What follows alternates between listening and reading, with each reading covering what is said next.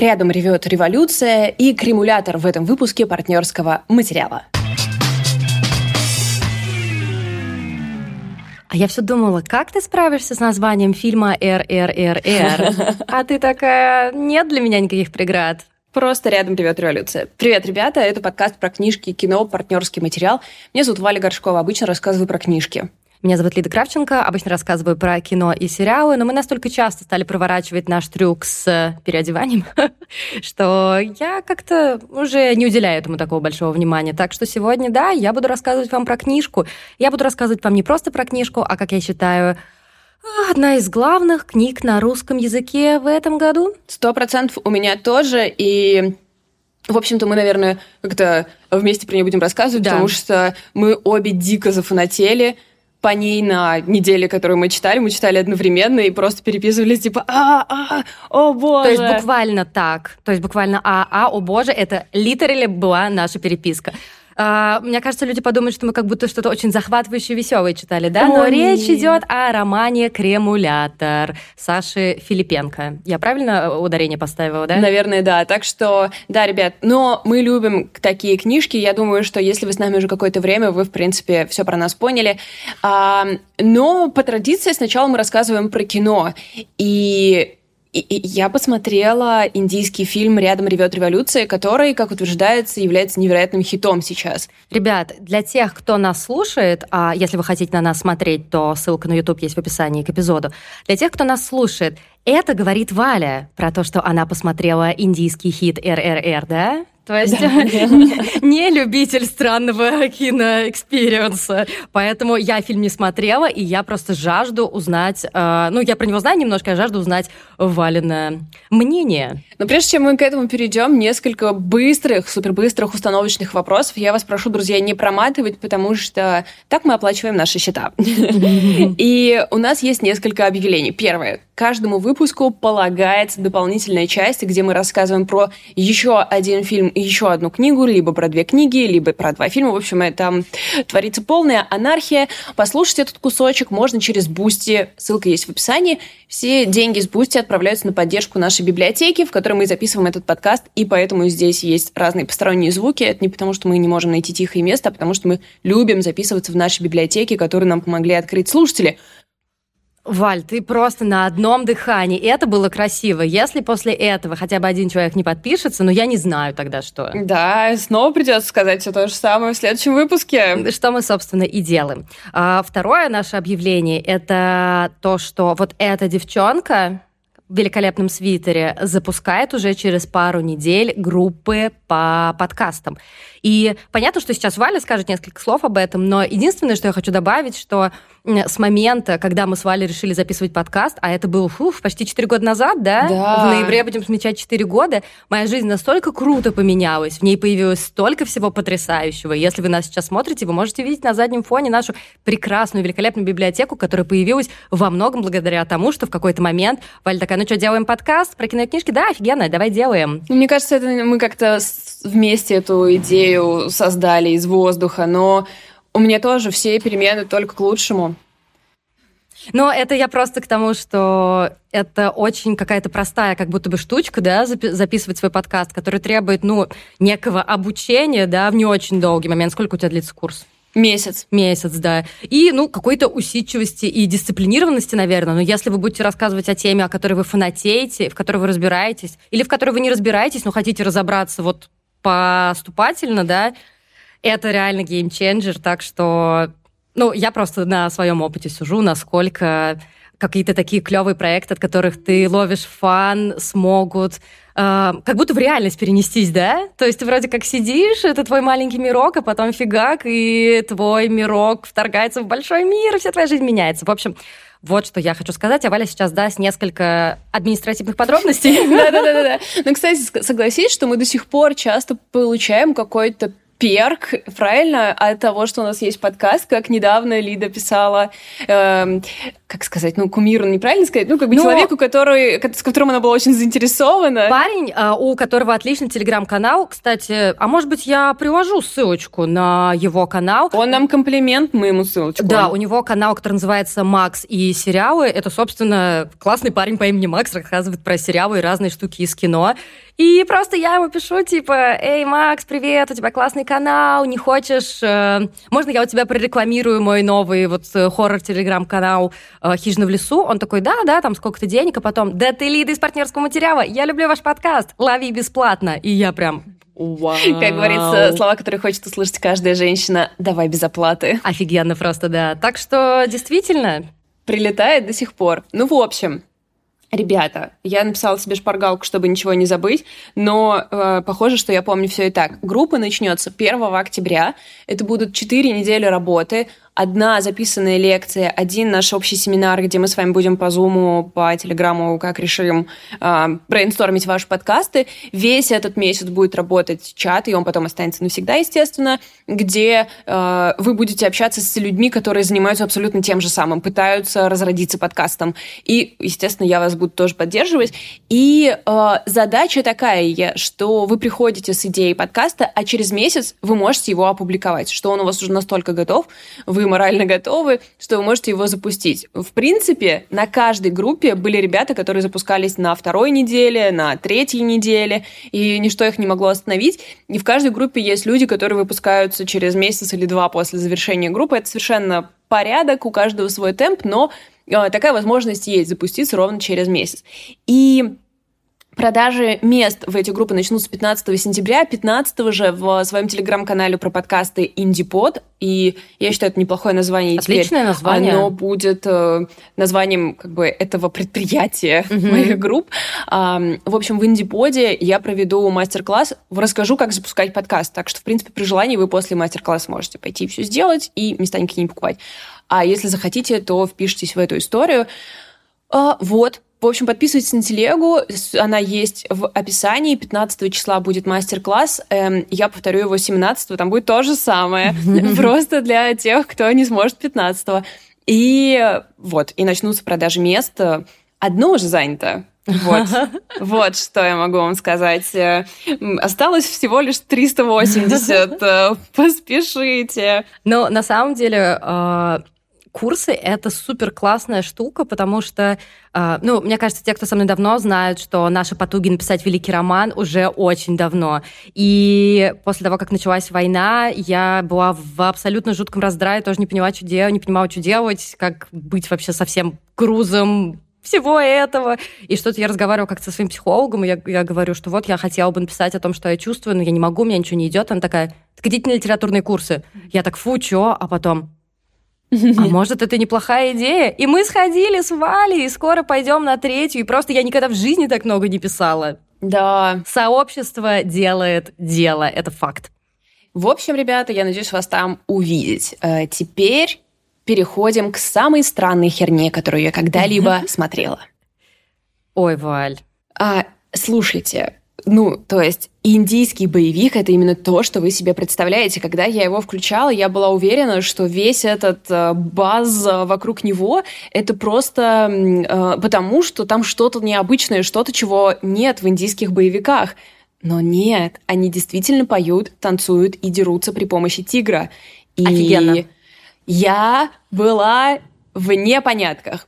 Эм, Чтобы вы понимали, Валя сейчас делает движения, которые очень скоро могут перерасти в танцы, так что я ожидаю, что секунду на секунду она вскочит на стол и начнет что-то напевать. А мне уже кажется, что решение конфликта при помощи танца и песни — это вообще-то неплохая идея. Да, есть пара людей, которым я бы могла это посоветовать. И так и есть. В общем, мы, конечно же, в моей семье приняли коллегиальное решение, что смотреть индийский фильм мы не будем. Потом наш знакомый Женя человек очень серьезных эм, задач, так скажем, если можно так описать, который реально решает вопросы жизни и смерти в, по своей работе, написал в Твиттере, что он за выходные дважды посмотрел «Рядом ревет революция», которая, я напоминаю, идет в течение трех часов. И мы подумали, ну если Женя это сделал, то как бы, видимо, что-то там действительно есть. И на Спасибо, Жень. Когда прошло два с половиной часа от начала фильма, мы поняли, в чем прикол. И мы поняли, почему Жень два раза посмотрел. Потому что он тоже, наверное, на два с половиной часа начал кайфовать и решил пересмотреть, чтобы смотреть ага, уже с ощущением поняла. кайфа новый раз. Что я могла, какой вывод я сделала? Что индийское кино — это тот же, тоже какой-то свой специальный язык, да, к которому да, надо привыкнуть, как в аниме, как, не знаю, в каком-то черно-белом немом кино. Ты не можешь просто так с наскока, ты не можешь э, преодолеть какое-то снобское внутри себя, типа, фу, почему вы тут все отрицаете законы физики? Через два с половиной часа ты такой, е одной рукой вертеть мотоцикл, это то, что я хочу. Э, это просто в какой-то момент рубильник переключается, и ты понимаешь, что это не кринж, а флекс, что все переключилось, и теперь тебе кайфово. Но, эм, но это было очень странно. Расскажу немного да, пожалуйста. про фильм. Эм, не знаю, насколько важен здесь сюжет, но мне кажется, в смысле вам, потому что эм, я бы сказала, что если вы хотите вот этот вот какой-то странный experience, можно смотреть вне зависимости от того, заинтересует ли вас этот сюжет.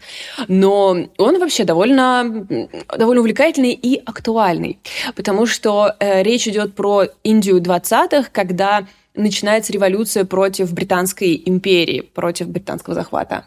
Ты мне хочешь сейчас сказать, что мы связываем кремулятор, блин, роман про репрессии и индийский боевик? Нет, это не может быть такого уже. Нет. Это уже, это уже, конечно, за гранью. Я думаю, такую параллель провести будет сложно даже нам. А, и в главных, эм, главными героями здесь становятся два реально существующих революционера. Но, естественно, все выдумано. Все, что там происходит, не происходило на самом деле. Это своего рода такая большая метафора, как революционная идея зарождается у разных людей. В основе сюжета как правление некоего губернатора, который э, британец, у него ужасная, совершенно кровожадная жена, и он эм, как бы несколько раз повторяет такой рефрен, что вроде вот пуля в нашем э, автомате стоит 2 фунта, потому что она была сделана англичанином и приехала сюда на английском судне, и это дороже, чем жизнь индийца, поэтому если он просит кого-то казнить, то он просит выдумать что-то другое. Mm-hmm. Там, палками Жестко. забить, да, или камнями, что-то такое. То есть вот такой у нас есть чел, и он похищает для своей жены в небольшой деревне девочку, которая ей понравилась, что он красиво там расписывал руку. И в этой э, деревне есть охотник, который э, отправляется эту девочку вернуть. Он собирает какую-то нелепую немного команду помощников, но сам он по себе невероятно могуч. Мы знакомимся с ним в моменте, когда он э, сражается с тигром и, ну, как бы сказать, совершает вещи, которые вряд ли кто-либо когда-либо совершал. Также этот тигр нарисован так, как вряд ли кто-либо сейчас рисует тигров. Конечно, ты просто, просто видишь, как компьютерная графика создается, рендерится прямо в процессе, пока ты это смотришь. А, и вот он так могучий, он при этом достаточно такой простофиля, он, он а, парень очень простых эмоций. Да как принципе... это называется, химба? Я забыла, когда э, есть такое словечко, я надеюсь, что если я неправильно это сказала, вы где-то в комментариях или еще где-то меня поправите. Э, это когда очень могучий мужчина, но при этом очень добродушный, как, например, Тор или, например, один из героев Холодного сердца. То есть он силач, он может как-то, если нужно, и кулаки пустить в ход. По-моему, Химба. Я поняла, что ты имеешь в виду. Но я могу Но мне слово кажется, слово другое. Это английское, американское слово ты имеешь да, в виду. Да, да, да, да. Бубба, по-моему, оно означает. Блин, а... сейчас мы это вырежем все, потому что, наверное, ни одна из нас не была права. Да, наверняка. Ну, короче, видимо, это тоже какой-то эм, какой-то такой э, заход. Но нет, нет, я была права, это называется Химба. Вот из примеров тут в том числе Тор, Джоуи из «Друзей», Геркулес. То есть это такой добрый, заботливый, сильный, славный парень, простой качок. Вот Нормально. такая нам дается диаграмма. Нормально. Это подходит к твоему очень, герою? Очень сильно подходит. Так вот, а, Пхим отправляется в город, чтобы девочку вызволить. Она живет в замке, и он э, немножко влюбляется в англичанку, которая живет при этом замке. И... Жена кровожадная? Нет, нет, нет, она там какая-то племянница или что-то а, типа того, какая-то леди. В рамках нормы. Леди. И, э, э, в общем, просто э, пока я вам это рассказываю, представляете, что одновременно каждую секунду происходит 50 тысяч э, жизни, утвер... Э, как-то э, сюжетообразующих событий, огромных массивных сцен, все горит, все взрывается, все куда-то летит, лошади, мотоциклы, животные, то есть это, э, это не такое простое линейное э, повествование. Звучит как мое новое любимое кино. Ну, это, э, по крайней мере, со второго раза точно может таким стать. Просто количество людей, которые меня спросили, спросили, посмотрела ли я его сначала, я не знаю, когда он вышел, несколько месяцев назад, да, просто, я не знаю, 30. В духе меня часто спрашивают, но, похоже, сейчас ты меня убедишь. Давай, продай мне этот фильм. А, и у нас есть второй герой, Рама. Он канонический красавец, потому что насчет Пхимы так сказать не могу, но Рама — это просто идеальный мужик. И он э, работает на, на британцев. Он абсолютно лояльный, преданный солдат Британской империи. И э, с ним мы знакомимся, если э, Бхима дерется с тигром, то Рама в одиночку с одной дубинкой разгоняет многотысячный митинг. И это, это впечатляющая сцена, которая длится около 85 часов. В ней заняты где-то 3 миллиона индийцев, и она весьма впечатляющая, потому что он использует группу людей, чтобы побить другую группу людей, mm-hmm. бросив их друг mm-hmm. друга. Он также использует огненные колесницы или что угодно. В общем, это, Приемлемо, да. это, это весьма изобретательно, ребята. И, в общем, мы, конечно, пропитываемся к нему достаточно такой ну, не ненавистью, но он нам не нравится, угу. несмотря на то, что он бог красоты. Угу. И когда в замке губернатора становится известно, что охотник идет за девочкой, они обещают повышение тому, а мы видим, что Раму несколько раз прокатывают с повышением, повышают только британцев, и он очень сильно из-за этого расстраивается. в смысле, настолько сильно из-за этого расстраивается, что 15 часов бьет грушу, пока не уничтожает ее полностью. Он поет в процессе? И кричит просто. А это пение? Нет, он просто кричит mm-hmm. кричит от надрыва. Okay. И а, губернатор, в общем, говорит, что повышу того, кто мне приведет этого охотника живым. И Рама вызывается. И после этого они они едут по мосту. И, короче, там мальчик падает в воду, и в этот же момент в воду падает горящий поезд, и вода вокруг мальчика начинает гореть. И Рама и Пхим, не зная, что они что Рама охотится на Пхима, они начинают спасать этого мальчика. Для этого один садится на мотоцикл, другой садится на лошадь, они натягивают между друг другом веревку, разгоняются на разных концах моста, бегут друг навстречу другу, их веревки вот так перекручиваются, они спрыгивают с моста, таким образом внизу пожимают друг другу руки под мостом, они используют э, флаг для того, чтобы влететь в пламя и не загореться, подхватывают мальчика, перекидывают его от одного к другому, делают новый круг через мост, спасают мальчика, прыгают под воду, там по дну бегут и пожимают друг другу руки. Так начинается история великой дружбы. Звучит просто потрясающе. За три секунды до того, как ты начала описывать эту потрясающую сцену, я хотела тебя спросить, но скажи ведь, это же будет броманс в стиле «На гребне волны»? Да, да, это самое гейское, что я видела в своей жизни, Офигенно. потому что Ты, после... походу, не видела клип Дэвида Боуи и Мика Джаггера, я тебе покажу.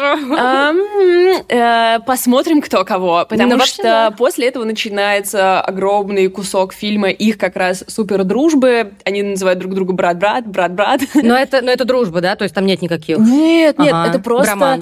Э, да, самое гейское в смысле того, что это очень открытое, ясное выражение своих эмоций. Да, да, да. Они постоянно там смеются, гуляют по пустому полю, бегают друг за дружкой и все такое прочее. Кайф. Несмотря на то, что одного как бы революцию надо совершать, а другому ловить страшного преступника. Вот, это такой... Так, а один не знает, что страшный преступник это другой? Да, да, да. Они не знают, что они Понимаешь, Реально, как бы супер на гребне волны. И... То есть мы ставим в один ряд гре... на гребне волны, форсаж, рядом ревет революция. В принципе, звучит справедливо. Только в обратном порядке по, видимо, величию. Сначала РРР, потом на гребне волны, и потом уже только 190 частей форсажа. Но, и как я сказала, поскольку не думаю, что я вам заспойлерю сейчас очень сильно, впрочем, впрочем, если вы хотите, чтобы этот фильм удивил вас и с сюжетной точки зрения, мотните-ка, наверное, на обсуждение кремулятора. А, но мне кажется, что э, это настолько незатейливый сюжет, что ты тоже сама догадалась, что Рама на самом деле на секретной миссии, и это повышение ему нужно для того, чтобы достать оружие для своей деревни. потому что Я он, завелась. он возглавляет революцию, он же 15 лет на этой миссии. Он пытается добиться того, чтобы привести оружие в свою деревню, потому что и тут дальше 15-часовая backstory о его деревне, его отце, о его матери, о страшных зверствах англичан, его прекрасной и возлюбленной. Короче, и он не должен останавливаться на пути. Если он сейчас своего лучшего друга не предаст, он не получит это оружие, и революция не произойдет, а революция должна произойти во что бы то ни стало – Фуф, ну ладно, в общем, дальше. Они дерутся с переломанными ногами, они используют тигров, используют мотоциклы, швыряя их друг в друга. В какой-то момент один из них превращается буквально в божество. Они множество раз танцуют, они поют невероятно крутые, красивые патриотические песни. Там есть сцена, где Рама публично пытает Пхима. И я, кстати, должна сказать вам, что они вообще не стесняются супер жести. Mm-hmm. А, несмотря на то, что все эти смертельные раны не мешают им продвигаться вперед, mm-hmm. они как бы наносят их, и ты прям это видишь. Так а он, соответственно, ему не сказал про то, что типа я тебя сейчас попытаю, но... Нет, потому что он не может так сильно рисковать своей миссией, он абсолютно Слушай, Валь, ей э, привержен. Э, я от твоего рассказа испытала за последние сколько, 15 минут огромный спектр эмоций. Что со мной будет, когда я кино это буду смотреть? Я не знаю, потому что когда а, Рама Бхима пытает. Вы, может быть, даже видели это видео, потому что там на Ютубе какое-то безумное количество просмотров вот этой сцены. А, Бахим такой, типа, я не преклоню колено и все такое. Э, то есть там пыточные механизмы просто чудовищные. Простите, ребят, у нас началась разгрузка газели под окном. Классика. И Пхима начинает петь песню. И все время, что его пытают, он поет песню. И как бы поджигает огонь революции в сердцах э, индийцев, которых согнали на эту площадь посмотреть на Кару. Ну, это же наверняка... Как... Ну, я сейчас не уверена, что я как бы права, но это наверняка, может, какая-нибудь отсылка к каким-нибудь героям индийским, что типа... Ну, звучит просто как будто что-то... Ну, не миф... ну или мифологическое, или историческое. Да. Кто-то поет, когда его пытают. Очень это, красиво. Это, ну, не факт, что так было, но это, конечно же, э, такой эпос и миф, и все вместе, и реальные революционеры и реальные имена используются. И в конце, после титров, там тоже есть такой, типа, дружелюбный танец всех участников каста, угу. и они э, поют на фоне как раз э, портретов реальных революционеров. И на самом-то деле история о том, как рождается революция в сердце э, угнетенного народа, который как будто бы такой немножко недалекий, потому что и Рама, и Пхим, они из маленьких деревенек, и они там часто не догоняют каких-то вещей нам показывает, что, например, Рама воспитан революцией, то есть его отец, вся его деревня, они просто реально революционный отряд, у которого есть миссии, который готовится всех нахрен перебить. У Бхима нет таких идей. Его задача просто выцарапать свою э, соплеменницу. Но видя, э, как бы, что происходит в столице, mm-hmm. видя э, миссию Рамы, в нем тоже просыпается этот огонь, и он его несет дальше. И как бы в итоге это такое воспевание вообще своей независимости, и это очень сильно на меня сработало. То есть ты, с одной стороны, очень как-то отзываешься на все идеи, которые там есть, которые вообще супер простые, типа э, колониализм плохо, независимость хорошо. Ну, то есть такие базовые истины. А, хотя подождите-ка. И, э, но параллельно ты испытываешь невероятное количество кринжа поначалу, потому что это все безумно, это не смотрибельно, как тебе сначала кажется, это против любых законов, и тебе очень сложно с этим э, соединиться, потому что и актерская игра, да, и приемы. То есть, ну, я не знаю, сколько людей работает над тем, чтобы придумывать разные способы массовых драк, как там это... То есть, это просто... Ну, то есть, когда они дерутся лошадьми и тиграми, я думала, что ничего уже другого, более безумного не произойдет, но произойдет. Слушай, ну, судя по всему, что ты говоришь, это прям вот буквально новый эпос. А в эпосе всегда есть такие штуки. То есть там всегда кто-то дерется лошадьми, там всегда кто-нибудь, я не знаю, там делает ребенка из облака, вот ну вот что-то такое. И как будто бы э, законы физики и не нужны для да. такого повествования. Да, безусловно, там происходит невероятное совпадение, там очень много какого-то символизма, красивого кадра и прочего такого. А, просто в какой-то момент, ну, то есть это настолько непривычно смотреть, mm-hmm. это как, не знаю, ну, как читать э, э, оду какую-нибудь вместо современного стихотворения. Читаешь оду, думаешь, господи, какой ужас, как пафосно и все такое. И здесь то же самое. Ты поначалу воу-воу-воу, а в конце ты такой, офигеть, давайте еще ж огненных стрел и так далее, и так далее. В общем, я очень рада, что мы преодолели в какой-то момент этот барьер mm-hmm. и смогли оценить это кино по его вообще смелости и бескомпромиссности и а, а, то есть они не притормозили ни на каком из этапов. Они никогда не подумали, это too much. Нет, они такие, надо бы добавить еще побольше. И мне очень симпатизировал этот подход. Я была настроена быть тем человеком, который... Мне не понравилось рядом ребят революция, но мне очень понравилось. Мне очень понравилось. Это было безумно, это было к месту, это было политически актуально, и там было много песен и танцев, и безумных драк. Это было восхитительно. Чем это заслужили, я не знаю. Ну что, дорогие друзья, перед вами а, хотела сказать, как ты в прошлый раз, моя новая любимая книга, но это, конечно, будет очень странно, потому что понятие любимая книга, как мне кажется, заключается в том, что ты получал удовольствие от нее. Это было удовольствие читательское, то есть знаешь, с той точки зрения, что прекрасный язык, тебе не терпится узнать, что будет дальше и так далее. Но в целом удовольствие и книга-кремулятор — это сочетание, наверное, сложное. Ну, расскажем почему. Но это однозначно э, главное. Ну, это, наверное, художественное все-таки, да, несмотря да. на то, что она базируется на реальных событиях. Я думаю, что это главная художественная книга на русском языке so far. Ну, просто я готова ее втюхивать всем и каждому. Ее актуальность просто совершенно зашкаливающая. С, э, Саша Филипенко храни тебя Господь. Что я могу сказать? А, эта история, э, это не то, что документальная проза, да, но она основана на истории реальной жизни Петра Ильича Нестеренко. Это директор первого э, крематория в Советском Союзе, который, собственно, сразу же его и возглавил.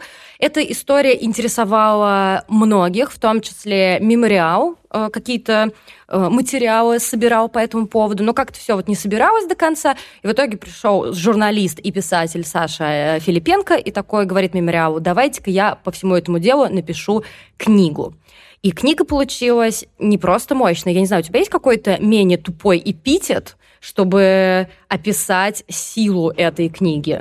Она как пуля, маленькая, но смертоносная. Не знаю, не знаю, это просто реально какой-то укол, э, укол трезвости ну, Саша Филипенко вообще этим славится. Он же лауреат нескольких литературных премий. И вообще он никогда не берется за простые темы, да? Помнишь, к нам, когда приходил Алексей Поляринов, он рассказывал э, про книгу, я только забыла, как она называется, но тоже Филипенко. Э, там же была история о женщине, которая работала чуть ли не в НКВД, по-моему. Да, да, да, да, что такое. И ей попалась... Я не сама книгу не читала, я вам сейчас пересказываю пересказ Алексея, но там что-то в духе, что ей попалась бумага, обличающая ее мужа, и перед ней была, э, собственно, был вопрос, что делать, как бы, какую э, из этих э, сторон этого сомнительного морального выбора ей принять.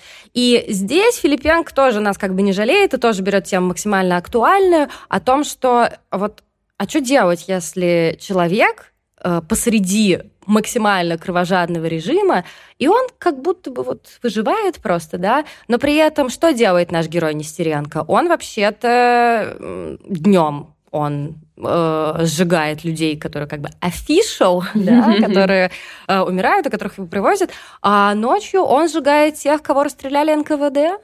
То есть, и причем Саша Филипенко проделал огромную работу, не скупясь на цифры. Я читала отзывы на Литресе и на Лайфлибе, не знаю, зачем я это сделала, потому что многие отзывы просто жесть, и я надеюсь, что это писали какие-то боты, ну, потому что это просто не этом... хочется, не хочется думать, что ты что это реальный да, человек, да. да? да, да. А, ну то есть сам герой нам говорит, что через него проходило несколько сотен за ночь, да, по-моему, да. там такой был порядок. И мы тоже, а, когда с тобой обсуждали, это на самом деле то, что меня больше всего потрясло, потому что когда ты слышишь какую-то цифру в духе там, во время репрессий, да, э, погибли, исчезли, та-та-та, там, скажем, миллион человек или там столько-то тысяч человек, что-то такое, ты не можешь себе этого все равно в полной мере представить. Ты думаешь, вау, это чудовищная цифра. Но когда ты читаешь это как э, э, производственный роман, где человек, который э, сжигал... Процедурал. Процедурал, да сжигает эти, э, эти тела, и он говорит, бывали ночи, когда было 20 человек, а бывали, когда 100, а бывали, когда 300. И ты думаешь, боже, 300 человек, ну, за ночь, ты как бы ты вдруг, они вдруг как-то получают объем и гораздо сильнее по тебе ударяют. Абсолютно так и есть. И название, ну, разумеется, говорящий кремулятор, это в крематории, э, ну, такая машина, которая размалывает кости. Я думаю, что Филипенко этого сравнения не стеснялся и как раз нам показывал, что кремулятор — это вся э, такая какая-то тоталитарная система, которая перемалывает все, абсолютно все на своем пути. А ты знаешь, а, а я по-другому эту метафору немного для себя определила, что вот как бы есть система, есть э, двигатели этой ага. системы, это крематории, они как бы все просто сжигают. Но есть еще люди, которые в этой системе действуют и просто друг друга добивают. Красиво. И это кремулятор, который э, справляется с остатками. То есть даже если ты прошел через весь этот ад, и от тебя хоть что-то осталось, Ничего есть, не останется. Есть твоя девушка из бухгалтерии, ой, есть там тетенька из бухгалтерии, которая добьет тебя доносом. Офигенно. Короче, уже два, э, два слоя вам уже представили. Как эта книга сделана. То есть там есть условно несколько ну, таких уровней. Да? Первый и самое основное, речь идет от первого лица, а, вот, собственно, от лица этого директора крематория по фамилии Нестеренко. Первый самый уровень — это то, что он обращается к своей некой возлюбленной. То есть мы через какое-то время понимаем, что все, что он описывает, это он рассказывает своей возлюбленной. А, он ее все время называет «моя милая», по-моему, да, он как-то очень периодически обращается мысленно к ней, и мы понимаем, что там какое-то очень глубокое и сильное чувство. Второй слой — это вот то, что как будто бы происходит прямо сейчас, да, на момент повествования. Это то, что за ним, за самим приезжает этот самый черный воронок, Э, то, что его увозят в Саранск, по-моему, да, э, сажают его в тюрьму, и там проходит практически вся книга, это допрос. Его допрашивает один и тот же следователь. И третий уровень — это флэшбэки, к которым он обращается во время этого допроса. И э, очень странная для меня была фигура следователя, если честно. Я не знаю, как у тебя. В какой-то момент я даже подумала, а может быть, его там нет просто, может быть, mm. никто с ним даже и не разговаривает. Ну, потому что, э, во-первых, если кто-то знает, расскажите мне. Это, может быть, это какое-то такое выражение было. Вместо рассказывай, следователь все время говорит, а теперь показывай. Я только что послушала подкаст ага. «Холода», там тоже был «Показывай». Интересно. Потому вообще. что это показания. А, показания! Блин, Валь, ты гений вообще. Это нет, это просто... А я думаю, что такое, почему? Ну, это так интересно, конечно. Исследователь, вы знаете, расспрашивает его про очень многие вещи, которые, казалось бы, к делу могут не относиться. То есть, например... Обвиняют его в шпионаже. Ну, разумеется, да. Но то есть там масштаб репрессий не такой большой, потому что это 41 год, насколько я понимаю, сейчас идет осада вот в данный момент Брестской крепости, всем не до того, и поэтому репрессии есть, ну, такие, ну, не обязательные, чисто каких-то граждан, которые вот э, самые ненадежные, да, которые какие-то э, предатели, троцкисты, бактериологические диверсанты и что-то прочее. Собственно, я буквально, если не против, зачитаю самое начало, с чего книга начинается, чтобы вы просто понимали, как не знаю, как, какую интонацию задает, да, вот э, это начало для всей книги. Обыск и арест проводят 23 июня 1941 года. На все про все уходит 6 часов. Работа привычная, однако атмосфера нервная. Всего день, как объявлена война. Пока Брестская крепость сдерживает невообразимое давление фашистской машины, столицу Советского Союза накрывает волна незаметных изъятий. В квартирах и в парках, в институтах и наркоматах вяжут потенциальных шпионов. Несмотря на размах мероприятия, Задержаний не так уж много. Арестовывают всего 1077 человек, в которых бдительные советские органы видят предателей и троцкистов, бактериологических диверсантов и прочих. Для заключения под стражу существует и такая графа. Цифра столь незначительна, потому что с большинством линейников разобрались еще в 1937-м, когда только по подозрению в работе на Польшу к расстрелу были приговорены более 100 тысяч человек. Если быть точным, 111 тысяч 91 гражданин. А, и последний, наверное, надо дочитать, да? Действительный штат польской разведки не насчитывает и 200 агентов по всему миру. Но что ж тут поделаешь? Ты же знаешь, милая, наши старательные органы уничтожают впрок и наверняка. Прекрасное начало. И я еще его зачитала, чтобы показать вам, если мы вас немножко напугали, вы будете думать, что тут какой-то высокий порог входа. Нет. Это та книга, которая берет тебя за шкирку и протаскивает. Ну, я не знаю, какое еще сравнение привести. У меня было ощущение абсолютно, что меня вот так вот протащили, но протаскивает при этом тебя достаточно бодро, и ты будешь думать, а что дальше? А тут что дальше? А тут что дальше?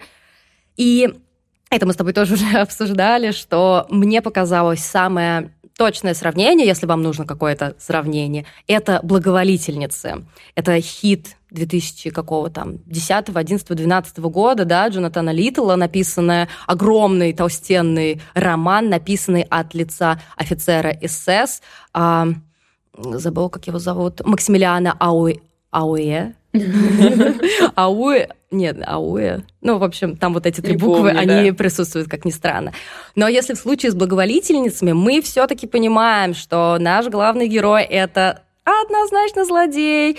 Как бы можно было еще как-то там не знаю, подвигать его в нашей карте моральных героев, да, каких-то, ну, потому что вот, он мог случайно оказаться в СС, мог еще что-то, но нет, тут такого ничего нет, он сам принимает участие во всех зверствах, он говорит от первого лица, как он относится к евреям и людям Советского Союза и так далее, и так далее, это злодей. В случае с Кремулятором и Нестеренко – это один из самых интересных заходов, что мы так до конца и не понимаем, а Нестеренко-то наш, это вообще хороший парень или так себе? То есть, да, мы знаем, что он был летчиком, что он состоял в армии, э, как это сказать? Ну, в белой армии. Ну, в белой армии, да, в белой армии он служил, он был в гражданской войне на стороне белых, его помотало по жизни, и, кстати, Саша Филипенко тоже э, по тому же маршруту, что его герой ходит, то есть он был в Саратове, я прошу прощения, не Саранске была тюрьма, а все-таки в Саратове, в Саратове, в Париже, в Варшаве и Стамбуле, и весь этот путь в какие-то моменты своей жизни герой тоже проходит, тут не в хронологическом порядке, то, что он иммигрирует, по-моему, сначала он эмигрирует в Сербию, если я ничего не путаю, потом он оказывается в Стамбуле, потом в Париже, да? Ну, там очень запутанный э, путь, и он как раз отражает вот этот момент метания белой армии, остатков ее, которая отправилась в эмиграцию. И да и вообще всей белой миграции, наверное, да? Наверное, да. Но э, что касается Нестеренко, и тут следователь как-то его все время пытается на этом подловить, что он уж слишком часто переезжал, слишком часто менял э, и место жительства, и какую-то цель, и да. свою позицию, да. Но и Нестеренко как бы говорит, ну я просто в какой-то момент, ну сначала бился с Советским Союзом, а в какой-то момент просто пытался найти ну, какую-то жизнь. И поэтому вот эти скачки происходили. И ты не знаешь, на, в каком моменте ты должен... Э, поверить ему. Поверить или да, или не поверить, как-то на себя это примерить, насколько это правдоподобно или он реально какой-то ушлый. То есть ты точно не хочешь вставать со следователем на одну позицию. Ну, это 100%. Но в какой-то момент ты думаешь, ну вот эта характеристика может быть и справедлива. То есть это история, в которой я не уверена, что а, мы найдем каких-то персонажей полностью нам симпатичных. Но так и не должно быть, наверное. И в момент перед его окончательным возвращением в Советский Союз мы видим его в Париже. Он находится в эмиграции, работает таксистом. А, и вроде как он всем доволен, вроде как он даже воссоединяется со своей любовью на какой-то момент, да, но потом, я уж не буду вам все пересказывать, в какой-то момент его все равно тянет обратно. И мы не понимаем, какая причина основная. Во-первых, так как он летчик, он, конечно же, хочет вернуться к авиации. Он все время говорит, я хочу летать, я хочу в небо и так далее либо он хочет воссоединиться тоже с кем-то в Советском Союзе, кто есть. То есть не очень понятно, какая у него конкретная мотивация. Как бы то ни было, он в Советский Союз возвращается и как-то вот оказывается директором этого первого крематория. И с помощью перепелицы, да, по-моему, фамилия да. следователя, с помощью следователя перепелицы мы выясняем, что не такой уж он хороший парень, и когда он, ну, конечно, не только с помощью него, как бы, мне кажется, главный герой сам себя сдает, да, в какие-то моменты, но мы понимаем, что герой не отрицает его обвинений. И герой такой, ну вот так было, и вот так было. Ну нет, обвинение он отрицает. Нет, я имею в виду обвинение вот в шпионаже. Он их отрицает на протяжении всего времени допроса. Он считает себя таким неуязвимым от смерти. Это тоже э, очень интересный момент, что он абсолютно уверен, что его не расстреляют. И как бы так как он рассказчик, мы такие, ну, непонятно вообще, что там будет, ну, да? Нет, нет, смотри, он же, помнишь, он уверен, что его расстреляют, но он думает, что из-за того, что он умеет представлять свою смерть, его не убьют что... Не-не, вот я имела в виду, что он не умрет, он да, как будто что он не умрет от смерти. Да, да, да, что будет выстрел, но он не умрет. Ну, ну какая-то такая там история. Да, да, я тоже это имела в виду. И в основе романа, я еще раз скажу, материалы следственного дела этого самого реального человека – и мне очень понравилось, что, ну вот вы знаете, что во всяких там Wildberries, Озон и так далее, там всегда очень часто есть приписки к, к какому-то да, да, да, продукту. акция. В Wildberries была приписка «Сейчас самое время» рядом с книгой «Кремулятор», а в Озоне «Скоро в школу». И как бы это не было смешно, эм, это действительно крайне актуальная книга, потому что а, мы не знаем, как мы сами будем себя вести в такой ситуации. И, но то, что мы знаем абсолютно точно, что многие люди, которые живут в Российской Федерации, которые здесь остались, а, не уверены в своей моральной позиции. Должны ли мы оставаться? А если мы остаемся, значит, мы поддерживаем режим. А если мы не поддерживаем режим, но продолжаем платить налоги, например, да, или как-то, я не знаю, а, взаимодействие с государственными структурами, значит, мы тоже все немного Петр, как его, Львович Ильич Нестеренко. У меня была абсолютно такая мысль о том, что ну вот он пособник вот так вот, а как он к этому пришел? Он всегда был как будто пособником э, какой-то силы, да, немножко. Тут немножко, тут немножко, тут немножко. А в итоге ты оказываешься ночью в крематории, сжигая пачками людей, которые абсолютно точно не совершили никакого преступления, кроме того, что просто попали под руку этой огромной безжалостной тоталитарной машине. Да, это очень интересный вопрос, который, эм, ну, мы, наверное, чаще должны были видеть в литературе, но поскольку век несся вперед, и мы не было написано столько, сколько должно было быть написано, не было проведено столько интервью, сколько должно было быть проведено интервью, не было всей этой рефлексии. А, это все так свежо, хотя, казалось бы, мы должны были все это обсудить давным-давно, но мы не успели, и в итоге приехали опять примерно в то же самое. И это, конечно, лихой поворот. И причем э, Филипенко буквально вшивает нашу реальность повествования, которое проходит, ну вот в 41 году или в рамках флешбеков какое-то другое время, Probleme. Потому что в какой-то момент герой начинает напевать Соя, и мы понимаем, что были времена, когда все происходило очень похожим образом, а ближе к концу он начинает напевать песню Нева группы «Пятница», а это, по сути, наша реальность. И я напоминаю всем, кто не знает, что «Пятница» — это э, была украинская группа, и я, разумеется, сейчас не намекаю на какое-то проведение или еще что-то, хотя наверняка Филипенко все понимал на момент написания, что происходит, но вот эта музыкальная отсылка к реальности э, от, от имени героя, который находится находится в 41 году, который просто нам говорит, ничего не меняется, будьте всегда на стороже. Меня это, конечно, очень впечатлило. Тут надо еще отметить, что Филипенко белорусский писатель. Да, Филипенко белорусский писатель, который родился в Минске, живет, насколько я понимаю, сейчас за границей. И я подумала о том, что в прошлом году главная книга на русском языке была белорусской писательницы Татьяны Замировской. И если я не прочитаю ничего более великого современного русскоязычного в этом году, то будет, конечно, смешно, как белорусы просто два года подряд рвут мое сердце абсолютно точными произведениями о том, что происходит прямо сейчас, несмотря на то, что действие книги Замировской «Смерти нет» происходит в будущем, а действие книги «Кремулятор» происходит в прошлом. Наверное, последнее, что я только хочу сказать. Я знаю, что ты читала в бумаге, я не дотерпела и начала слушать на букмейте. А, и я слушала просто великолепные начитки актера Анатолия Белого, я как-то даже не ожидала, если честно. То есть я не сомневаюсь, что Букмейт большой солидный сервис, но мне казалось, что Анатолий Белый это какой-то такой актер. Ну, типа, что на него денег не хватит. И особенно, конечно, я удивилась, когда узнала, что вот он начитывает кремулятор. Я напомню, если кто-то не знает, Анатолий Белый, я не уверена, есть ли у него украинские корни, но я точно знаю, что он родился в Украине, и он открыто э, заявил о своей антивоенной позиции, поэтому как-то у меня все это, знаешь, слилось. Mm-hmm. И плюс, если вы слушаете книги, если вы хотите кремулятор послушать, слушать на букмейте, опять же доступен. Начитка просто совершенно великолепная. Особенно в моменты, где диалоги между следователем и главным героем, как он меняет этот тембр. Я понимаю, что это его работа, да, инструмент. Да, инструмент, но делает он это настолько потрясающе, и ты настолько увлекаешься, что ты абсолютно забываешь, что это всего лишь один актер, Анатолий Белый, стоит где-то в студии, все это дело начитывает, кажется, что тут есть несколько актеров, один голос рассказчика, другой тот же рассказчик на допросе, третий — это следователь, четвертый — это еще кто-то. В общем, действительно очень талантливо и с большой какой-то любовью к делу выполненная начитка, поэтому ее я вам тоже порекомендую. Uh, у нас реально какой-то получился с Валей выпуск, как будто мы на каких-то легких наркотиках, просто перевозбужденные, но действительно uh, мы сегодня принесли вам рекомендации, конечно, очень разные, но те, uh, которые всегда приятно советовать. Приятно советовать книгу про репрессии в Советском Союзе, но я просто очень-очень сильно хочу, чтобы вы ее изучили. Она максимально крута. Если вы находитесь в Нижнем Новгороде, прямо сейчас э, Валя принесла ее в библиотеку, или ты нет? Нет, ее будет читать Диман? Да, нет, это для Леши экземпляр а Диман а. будет читать другой, который я уже купила, так что какое-то время ее не будет в библиотеке, просто потому что мы не можем купить сразу три, но нам надо всем ее прочитать. Возможно, я психану, как я хотела сделать вчера, и купить третий том аккумулятор, но его не было в нашем местном книжном.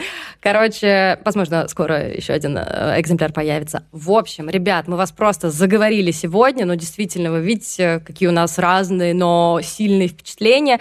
Если вы хотите послушать еще немножко нашего трепа, пожалуйста, оставайтесь на бонусную часть. Если вы еще не наш жертвователь, переходите Переходите по ссылке в описании. Я такая, типа, нажмите в колокольчик. Переходите по ссылке в описании. Э, нас можно поддержать буквально самой маленькой суммой от 200 рублей, и вы уже получаете дополнительные, там, не знаю, 15, 20, 30 минут нашего трепа. До скорого. Пока. Пока.